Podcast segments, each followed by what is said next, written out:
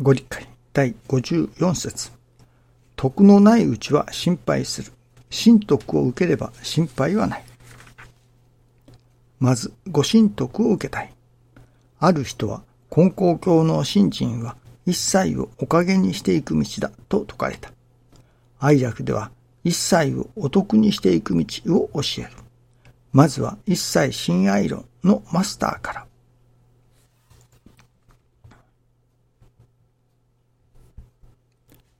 一切をお得にしていく道だと。お得とは神様のご信用と教えてくださいます。神様から信用してもらえれるような私になる。ためにはまず神様を信じるということがその先に先決だと思うのですけれども。昨日はあるドラマを見せていただきながら、やはり胸が痛くなるようなことがありますね。それこそ、自らが犯罪を起こそうとする人たち、私利私欲のために犯罪を起こそうとする人たちもおられるのでしょうけれども、そうではなく、のっぴきならないというのでしょうか。やんごとない理由というのでしょうか。で、その弱みにつけ込まれて、まあ、その悪事に引き込まれるというのでしょうか。そういうこともやっぱりあるものですね。それこそ病気になったその病気を治すお医者さんにかかるのにたくさんのお金がかかる。そのお金を何とかしようと。そこに悪い人たちがつけ込んで、また悪事に引きずり込むというのでしょうかね。なんとも、かわいそうなことだなと思いますね。あれがもし、信心、神様におすがりするということで、もしそれが解決するのならば、そういう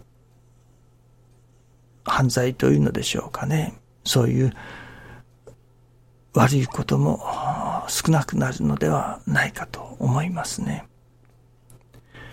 私どもが、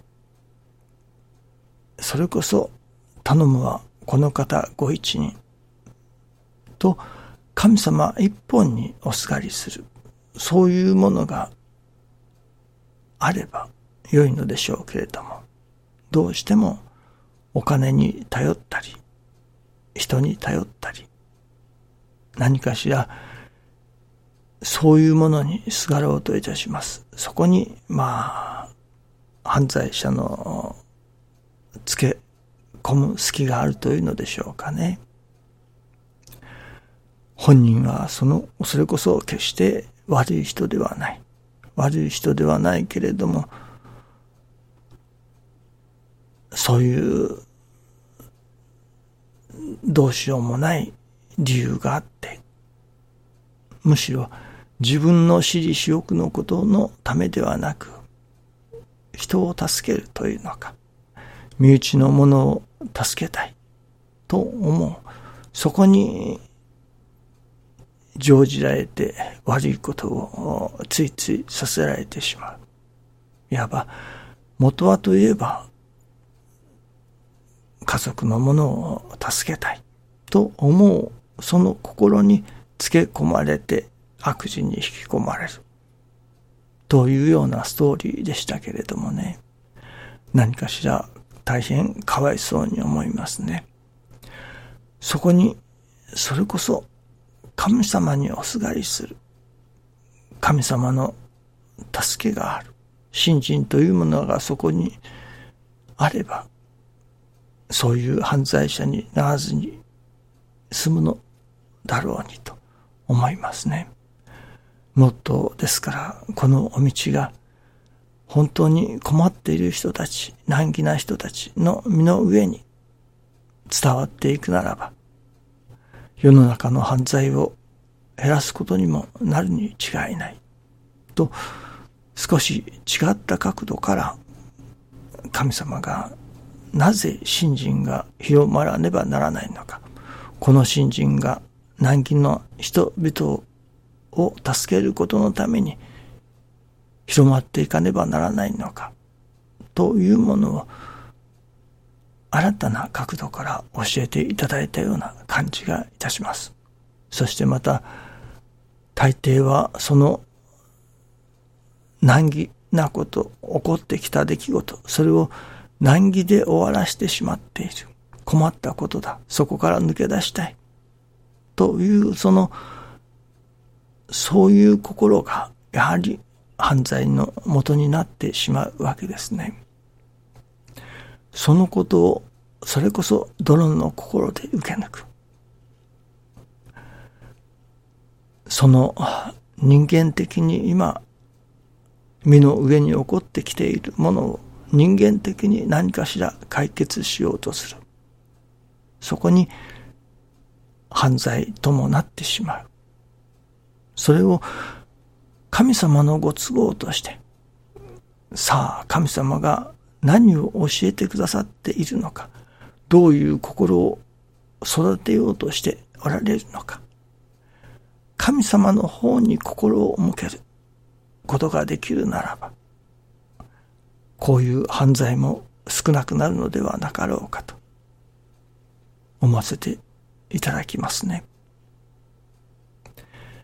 やはり、お道の信心というものが困っている人たちの上に一日も早く広がっていく。そのことが、それこそ世界を助けることにもつながっていくのだということを教えていただいたように思いますね。どうでも頼むはこの方ご一人。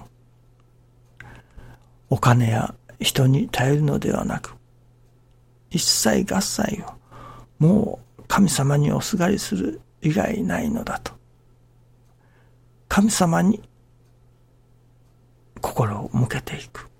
そして、その起きてくる、起きてきたその出来事を神様のお働きとして、そこにご神意を求めていく。そこから、まあ、逃げ出そうとか、抜け出そうとかいうのではなく、そのことを神様のお働きとして受け抜く心。泥の心。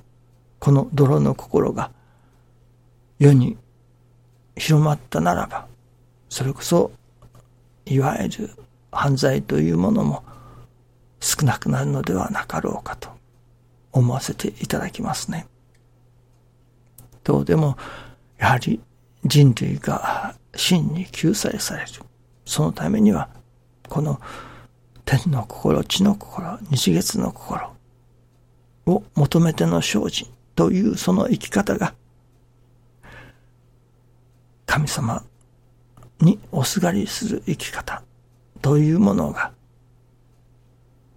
広まっていかねばならないのだと改めて思わせられた次第です。